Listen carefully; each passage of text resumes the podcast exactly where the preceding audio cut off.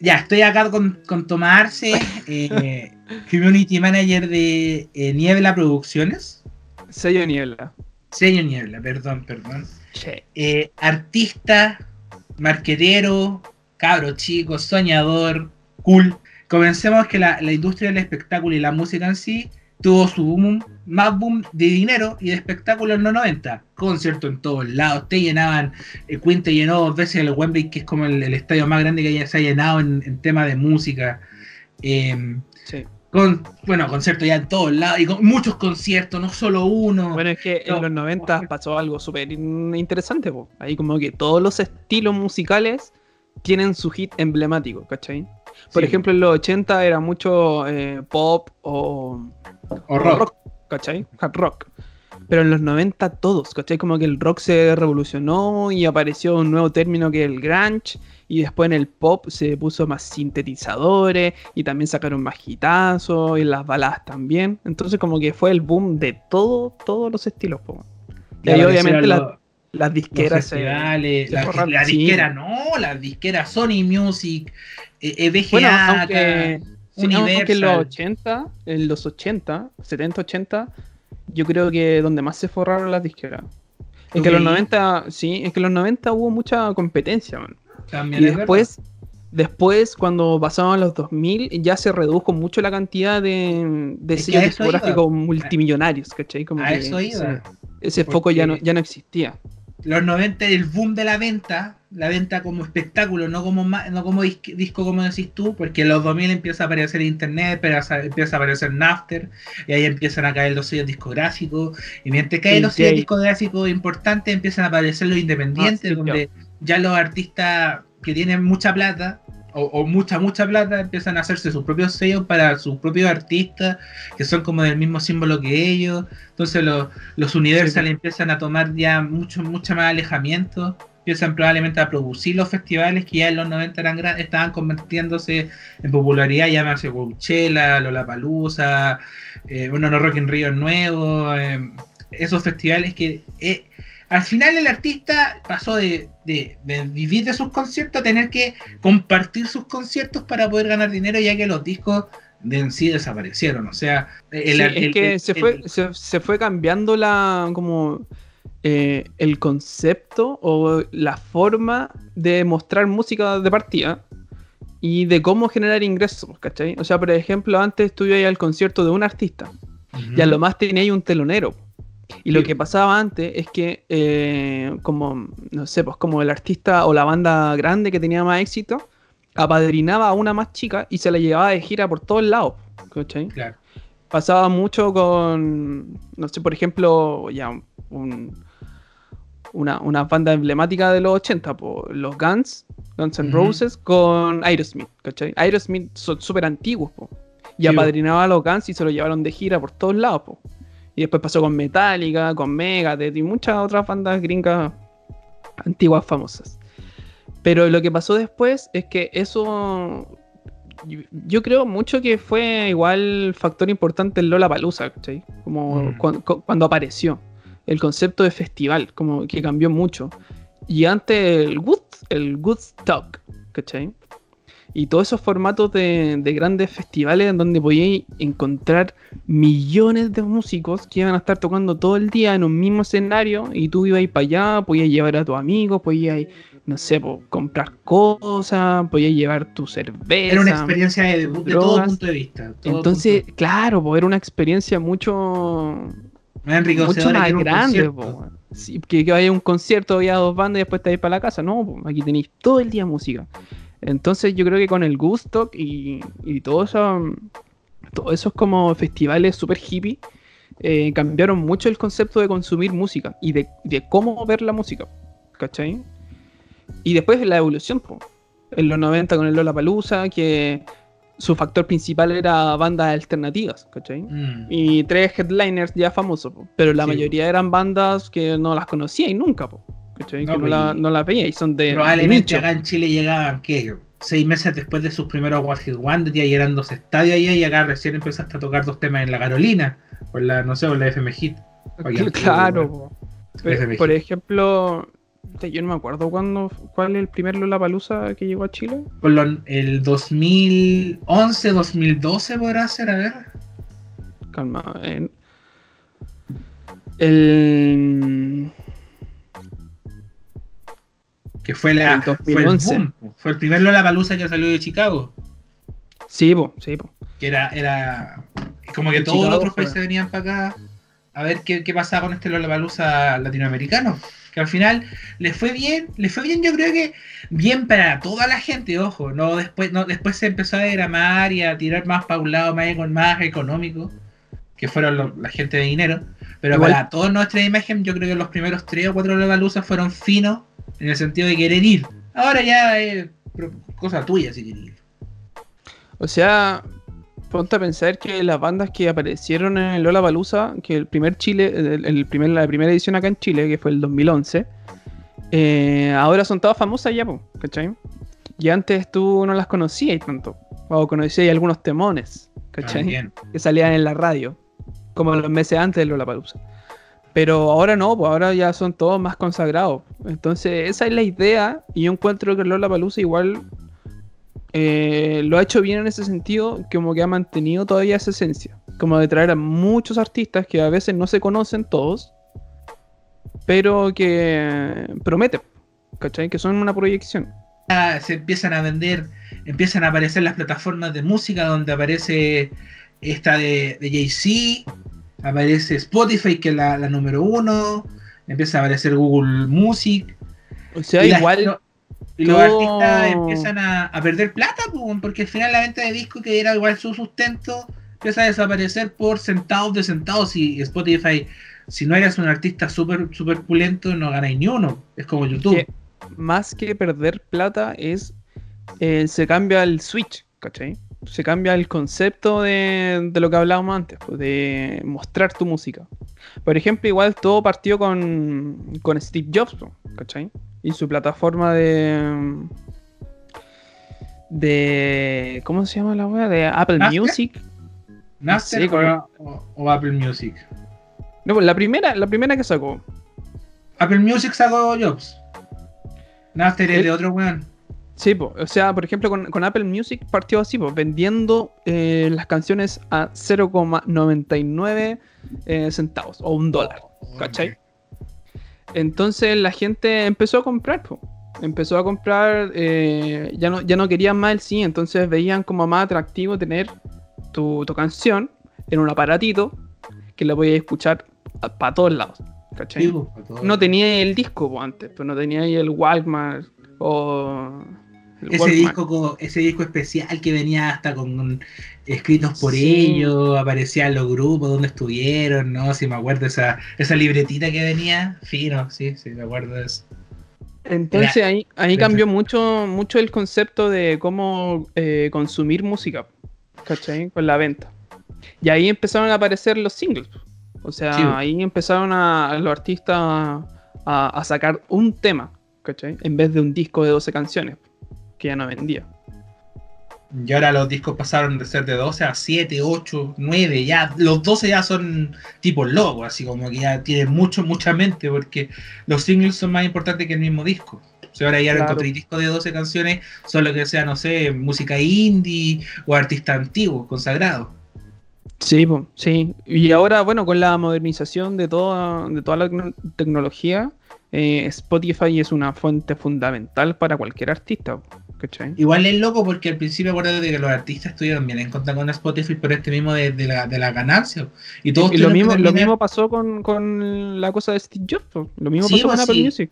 Y, pasó con Napster y todos han tenido este, este tema de, de alejarnos, de esto de que no, no, no nos valoren, pero son tanta la gente que lo consume que tienen que llegar a ellos. Pues sí, me acuerdo que Metallica demanda Napster por esto mismo. Sí, pues Lars. Lars, fue como se fue como pues. en contra a cagar. Y tuvo que meterse, cagó nomás, pues no le quedó otra. Igual yo encuentro que. A ver, o sea, está bien el hecho de alegar de que. de que la venta de discos haya bajado y toda la cosa, pero yo encuentro que igual es un poco de ego del artista en sí, pues, ¿cachai? Tú mm. no puedes evitar la, la modernización de las cosas, pues, si todo va a ir evolucionando, ¿cachai? obviamente tu música, eh, de hecho hasta el mismo arte va evolucionando también, pues. Y la comercialización y todo el sistema, lamentablemente neoliberal que estamos, eh, permite que la, la, modernización sea rápida, ¿cachai?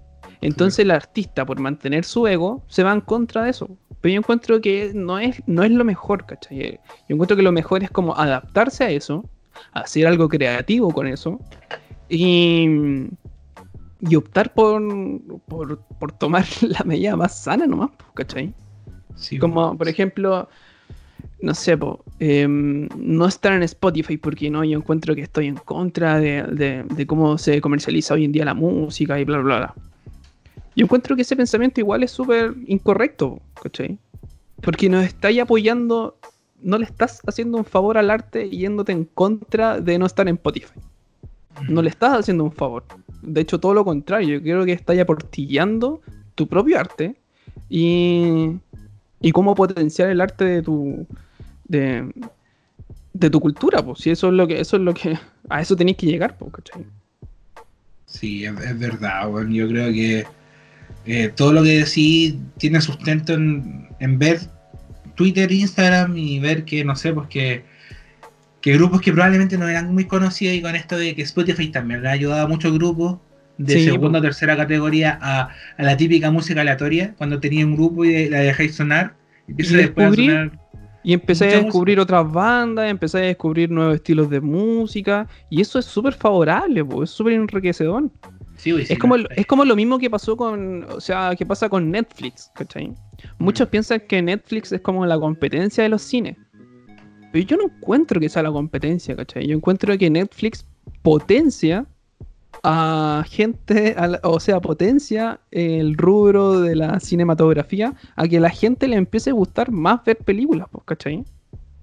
Y como que pase a ser ya como ir al cine, es como, oye, vamos a ver esta película, ¿cachai? Que antes no te nacía decirlo. Pero ahora como estáis viendo Netflix y estás, te estás culturizando más con, con el cine, te dan más ganas de consumir películas, ¿cachai? Encuentro que la tele es el peor medio de comunicación. No, no me daría para, pero, déjame terminar, Fabio. es el peor medio de comunicación para eh, mover tu música o promocionar tu música. Es el peor, te lo juro. Yo encuentro que es. No sé, como que no llega. O sea, por ejemplo, si me ponía a mí o. O no sé, pues, artistas eh, más nuevos, no va a llegar al público objetivo correspondiente. ¿Cachai? Y va a quedar ahí. Y se va a morir. Y va no sé, pues, y lo peor, lo peor de todo es que te van a dar, no sé, 10 minutos. Con suerte. ¿Cachai? Entonces no vale la pena mucho ir, ir a la tele. En otro sentido también, por ejemplo, lo que pasa, igual que también es un temazo del Festival de Viña. Y tú lo ah, comentaste también en un. Lo hemos hablado mucho en eso. Y lo, hablamos, lo hemos hablado cuando vamos al Duoc, porque estudiamos los dos en el mismo instituto. Sí, de, de, que este festival, comenzando con lo. Bueno, con lo que estábamos hablando de los festivales, ¿podremos llamar festival a, Viña? ¿Tiene, ¿Tiene la característica de ser festival de ahora? ¿O es un concierto? ¿Qué es, ¿Qué es el festival de Viña en sí? Porque Mira, festival pensáis en Coachella, pensáis en Lollapalooza, pensáis en Frontera, que ya no se hizo, pensáis en tres días, eh, artistas de todo tipo, sentados comiendo una experiencia. del Festival de Viña un concierto de X gente que se caga de frío, se caga de calor, y, muy lejos, y es poca, y no, sé, no sé qué es el Festival de Viña ahora. Mira, sabéis que igual el festival viene de, de los años 60, pues, ¿cachai? Y más Entonces, porque yo, era regional. no, en los 60, o sea, no, pues, de, Viña del Mar. Pues. En 1960 fue la primera edición. Y resulta que, de partida primero, era el único festival en Latinoamérica. Entonces, por eso se consagró el tiro como el principal festival de Latinoamérica, o el más grande, no sé cómo se llama. Y segundo, era gratuito. Por ende, porque la Quinta Vergara es un cerro, ¿cachai? Sí, Bueno, Viña y Valpo son puros cerros. Entonces la Quinta Vergara era un cerro y que abajo tenía una concha acústica. ¿Cachai? Entonces eh, la gente llevaba su silla, Se ponían en el cerro, era gratuito y veían todo el día artistas tocando. Sí, porque aparecían las fusiones dobles, me acuerdo. Sí. Entonces las... las em, en el concepto de festival, claro, pues es un festival, pues, ¿cachai? Eh, tú vas, compartir eh, con tu gente, eh, tienes una, una parrilla artística y todo el sentido. Y además gratis, o sea, va campo, es un festival cultural, ¿cachai? Ahora, cómo se modernizó o cómo envejeció el festival es el tema, ¿cachai? Es mm. Pésimo, o sea, yo encuentro que la toda la organización o todo lo, toda la modernización que se le implementó al festival fue lo que mató al mismo festival, ¿cachai? Y es súper paradójico porque, o sea, yo antes te, decía que mm, todo se tenía que modernizar y todos tenían que adaptarse, pero de una manera eh, creativa, ¿cachai? Y el festival no lo hizo creativo, o sea... Se quedó, se quedó para cierto grupo de gente y ahí se quedó. Y no, no, no, no quiso avanzar. Claro, como que no quiso avanzar en el sentido de que eh, no quiso potenciar la parrilla de artistas. ¿Cachai? O sea, piensa tú de que al artista se le, se le premia, ¿cachai? Con algo. O sea, se le premia con una estatuilla que pero ¿qué significa eso en sí, cachai? O sea, igual es como bizarro el concepto como de premiar al artista, ¿cachai? Ah, me gustaste, muy bien. Entonces, como el concepto que se crea del Festival de Viña es súper es súper raro, súper especial. Además, ¿qué festival en su parrilla tiene humor? También es verdad. ¿Qué Palusa tiene humor? ¿Qué Coachella tiene humor? ¿Qué Rock en Rio tiene humor? Bueno, la cumbre de hacer eso y quedó. Ah, sí, po. es que la cumbre, ¿sabes qué? Yo creo que la cumbre es como Fire. El como Fire. eh, más o menos. La, pues, vendieron terrible bien y no funcionó. Y terminaron en Rancagua. En Rancagua, no, cancelado tres veces. Mira oh, eso. Pero yo creo que, bueno, ya sí, ¿para qué vamos a ser tan chaqueteros con el festival? Pues igual el festival eh, trajo muchas cosas positivas a Chile ¿Algún grupo que te haya marcado y me marcó Sting, acústico? Ah, verdad, que vino Sting. Yo lo, encontré loco, así, ver, ver, una orquesta arriba, abajo, y, acústico. A un grupo que yo no soy fanático de la música anglo como Sting, pero era un arte, pues. Y viste arte en el festival donde después viste Pajarito en el aire cantando cinco veces la misma canción, distinto estilo. Entonces, y otro grupo, mucha no sé, a ver, otro. Bueno, de Yankee el 2006 cuando baja con la baja en este trono. Ah, es muy bueno eso. con, la, con la, presentación de Sergio Lago. De Sergio Lago. O, cuando es presentado por Don Francisco. O sea, tú, hay, hay cosas.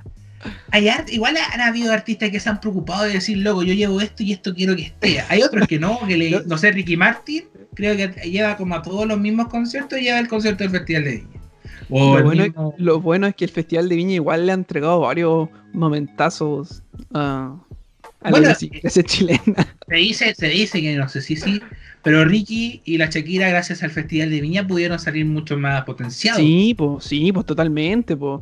Y bueno, los mismos Soda Stereo, pues también, pues. También, potenciaron mucho cuando tocaron aquí en Viña, también los potenciaron mucho.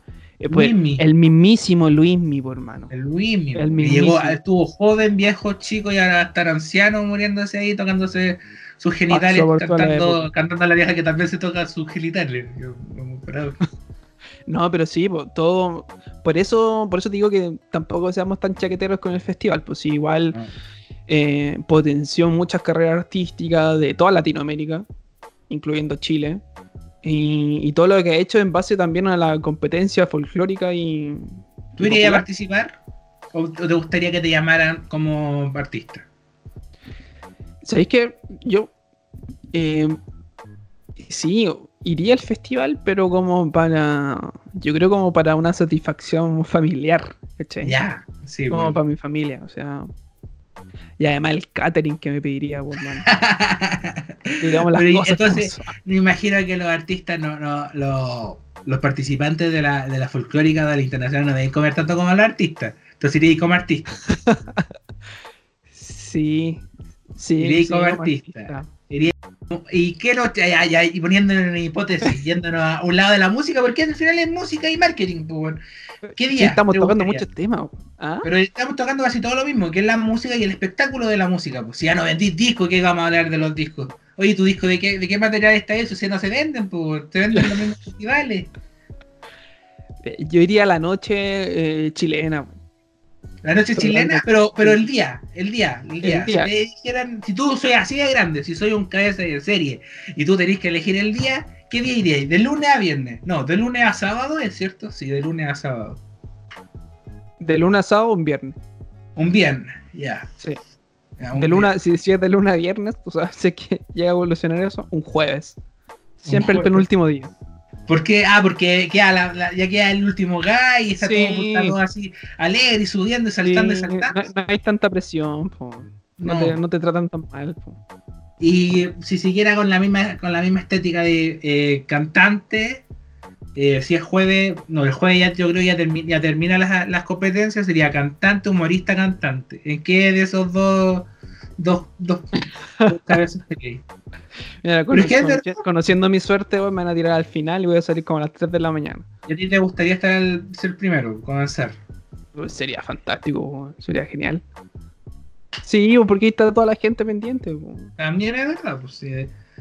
Y ahora en cuarentena, coronavirus todo venía bien, estábamos preparándonos para un, 2020 portentoso, ah, bueno, acá en Chile más todavía, con, el estallido social, con lo que se tenía en el plebiscito, llega coronavirus, que no es solo chileno, es mundial. ¿Qué, tienen que hacer ustedes los artistas? Tú como representante de Ricky y de todos los artistas de primera línea en este podcast. Lo, que lo único que se puede hacer, pues, amigo, internet hacer los conciertos gratuitos como Pedro Aznar, como... Yo encuentro muy buenas, eh, muy buena esa idea, ¿Sí? La encuentro demasiado buena, sí. Es, es que de partida es algo súper eh, poco común, ¿cachai? Imagínate cuando tú puedes ver por Facebook a Pedro Aznar y antes estáis viendo a Manuel García y la noche anterior viste a Fito Páez. Y todo gratis y todo en la comodidad de tu cama, ¿cachai? Es como... Yo encuentro, es el peor capítulo de Black Mirror, pero eh, funciona súper bien, genera un feedback eh, con, el, con el público instantáneo, o sea, no tan instantáneo como ir al show, pero genera el feedback, que al fin y al cabo es lo más importante en el arte, si, si el arte es por y para la gente, ¿cachai? Así que yo creo que en este tiempo es puro internet. Y así es como, por ejemplo, con el sello, con el sello Niebla, es lo que hemos estado haciendo. Hace poco creamos una lista en Spotify que se llama Niebla en Casa. Así que para que la sigan. Y está bastante buena, está bastante buena. Sí, y él es en ese sentido como de apoyar a los artistas en, en esta época, porque se han cancelado tantos, tantas cosas y venían tantas cosas buenas, hermanos, y es lo que más duele.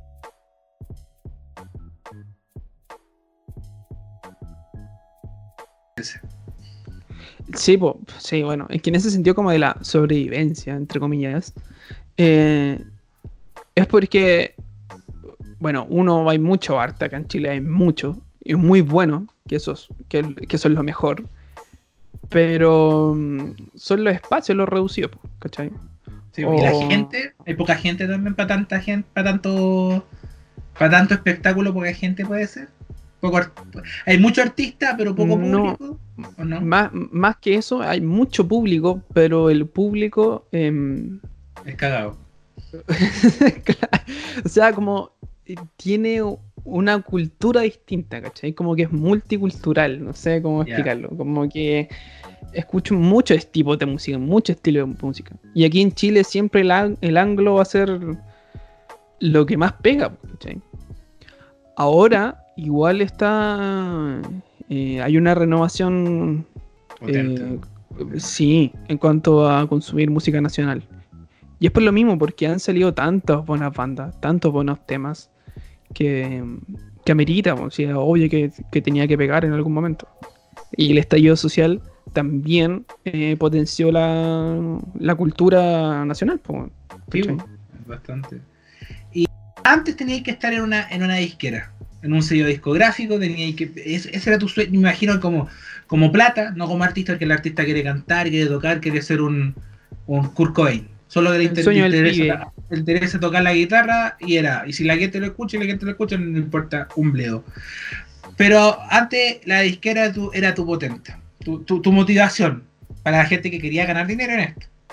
Ahora tú tienes un computador medio pelo, tienes una, buena conexión de, audio y podéis crear tu disco en tu casa. ¿Es bueno, es malo, está bien visto, está mal visto? ¿Todavía le falta por crecer? ¿Ya creció? ¿Maduró? ¿En qué proceso está eso?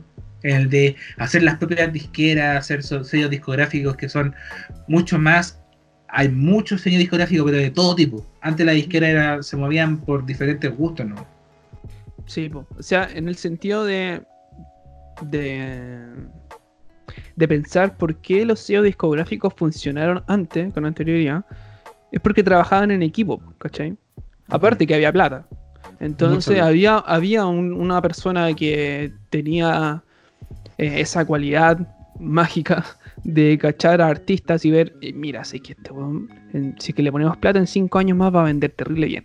Es como una inversión, ¿cachai? Como un inversionista, su capital semilla.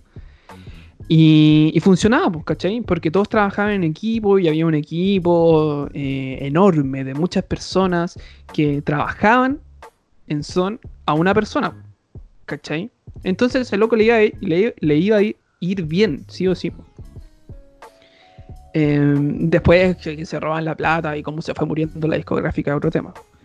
Pero ahora, con, la modernización de todas las cosas, como, como bien decís, que tú puedes tener un, computador, una interfaz, em, una guitarrita, un bajito, lo que sea, ¿cachai? Porque después todos los teclados los puedes modular por, por el mismo computador.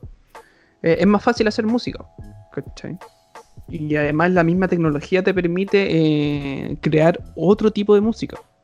Entonces en ese sentido como es súper positivo en cuanto al enriquecimiento cultural. Porque se va creando más música y más gente está optando por hacer música. Y eso siempre es bienvenido. Ahora el problema es el tipo de artista que estáis creando. El tipo de artista que están haciendo. Ya es como... La otra vez lo hablaba con un amigo que, llegamos a la conclusión de que el artista de hoy en día es más desechable, ¿cachai? No va a ser una. no va a ser como trascendente. Por ejemplo, como las bandas de los 80 o los 90, pues, ¿cachai? Como que después en el siglo futuro, a lo mejor. Eh, no sé, pues, algún artista del trap chileno que no, que no funcione, eh, se va a olvidar. ¿cachai? O toda la música que se está haciendo anglo ahora, eh, se va a olvidar. ¿cachai? O va a pasar o va, va, a envejecer de mala manera, a lo mejor. O el mismo, el mismo artista va a envejecer de mala manera. Entonces, en ese sentido, es súper. Eh, es súper raro el tipo de artista que se está construyendo, ¿cachai? No sé si entiende. No, sí, no, sí. eh, hay muchos caminos, pero el artista está tomando caminos muy, muy diferentes. Y eso puede ser al final el problema. Sí, pues, es, que, se, que se me fue la, se me fue la, la vertiz. Eh, pero lo que en cuanto a la, modernización también eh, es bueno, ¿cachai? En el sentido de, internet, de cómo publicar tu, música, em, de cómo crear eh, contenido también en base al internet, es súper es súper favorable, ¿cachai? Pero claro, pues eso es como lo, lo, lo, raro, lo bizarro, si se puede decir así, que se crea un, tipo de artista que no es muy favorable para el arte en sí, ¿cachai? Valga la redundancia. Ese artista es One Hit Wonder. No te dura más que dos, o tres canciones y hasta ahí no. No le podéis claro, un, o sea, un, disco eh, repertorio después de 20 años. O lo vaya a ver en vivo y es totalmente distinto. ¿Cachai? O sea, algo, algo así de básico. Y en cuanto, por ejemplo, también a la construcción de, un sello discográfico, o el sello mismo, por ejemplo, en el que estamos, es eso, de trabajar en equipo. Mm. Pero un equipo actual, ¿cachai? Que no haya tanto capital, pero sí haya talento, ¿cachai? O sea, por ejemplo, yo puedo aportar mi, mi, semilla de marquetero y crear algún, em, algún plan de difusión hacia un artista y otra persona puede trabajar en la parte de la composición musical con él. Otra persona puede trabajar en cuanto al registro fotográfico, de video, realización de arte, de audiovisual, ¿cachai?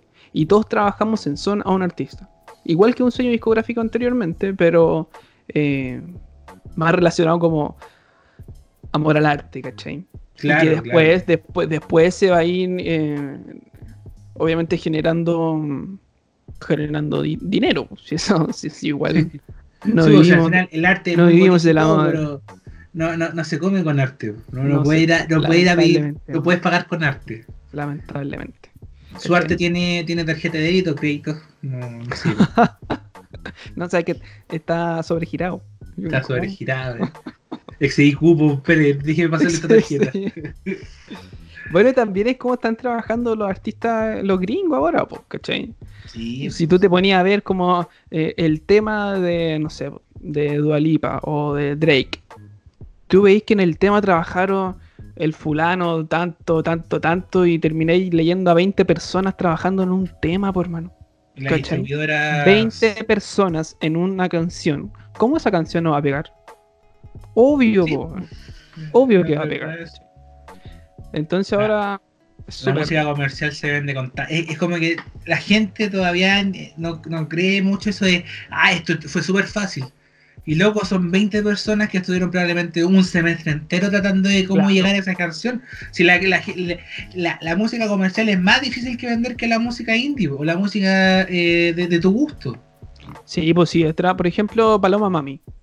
Yo me recuerdo eh, ver el último videoclip, si no me equivoco. No sé, que hace tiempo que no, no, la veo. Ah, como si la conociera. Eh, a la palo, puta, a la palo hace tiempo que no voy a arrancar para allá. Hace tiempo que, hace tiempo que, no escucho su música. Y ahora con el coronavirus nos íbamos a juntar y uh, justo, justo no, se puede. Justo No, pues lo que te iba a decir es que el último videoclip que vi, eh, después salen como los créditos.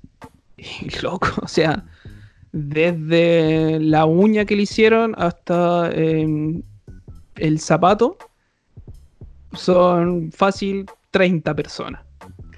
¿Cachai? ¿Cómo no va, cómo no se va a ver lindo el video? ¿Cómo no va a pegar bien el tema? ¿Cachai? Y no es quitándole crédito al artista en sí, pues si, igual ella canta bacán, ¿cachai? y compone pues.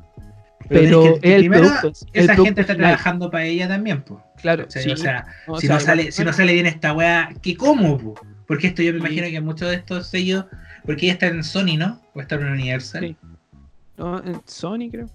En Sony. Pero está en un sello grande. En un sello grande. Mm. Esa gente sabe que si no le va bien acá, probablemente sea la última pega que tengan en el sello, donde, entre comillas, es, puede ser un dinero mucho más, más, más fijo. Tiene sueldo fijo en un sello probablemente. O sea, yo creo que las, las, personas que trabajan, sí, están en Sony Music Latino. Yo creo que las, las, personas que trabajan en los sellos en sí em, siguen moviendo mucha plata, ¿cachai? Porque hoy en día los sellos eh, son contados con la con una mano. Sí. Si es que son, si es que son tres, no me, si es que no me equivoco, no sé. A ver. Sony Music, e, EMI y. Universal. Universal. ¿Mm? Sí. Los, más grandes, ¿cachai? Los sellos chicos que, no sé, Chilevisión creo que tiene un sello. Sí, no, pero. pero, ese sello no es nada al lado de Universal o de Sony. Claro. Sí, o sea, hay caleta, Columbia. Eh, el tuyo. Universal Music, bueno, hay muchas cosas.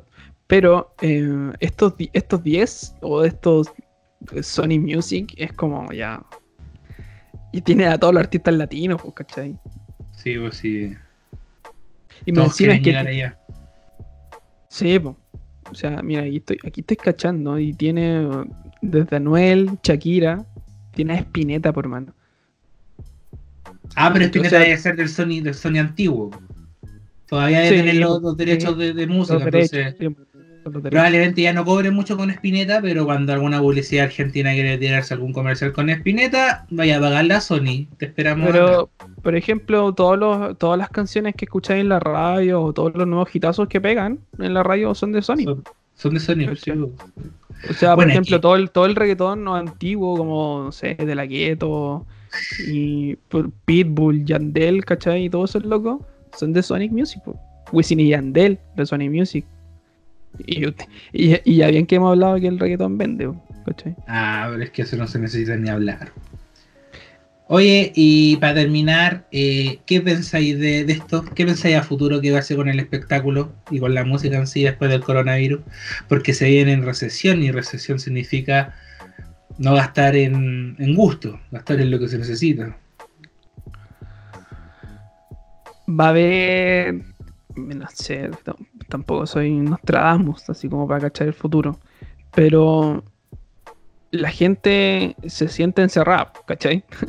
así que sí. o sí va a salir de alguna u otra manera a cualquier lugar a gastar, aunque no tenga ni uno, ¿cachai? Va a buscar la forma, la gente siempre busca la forma de gastar en algo.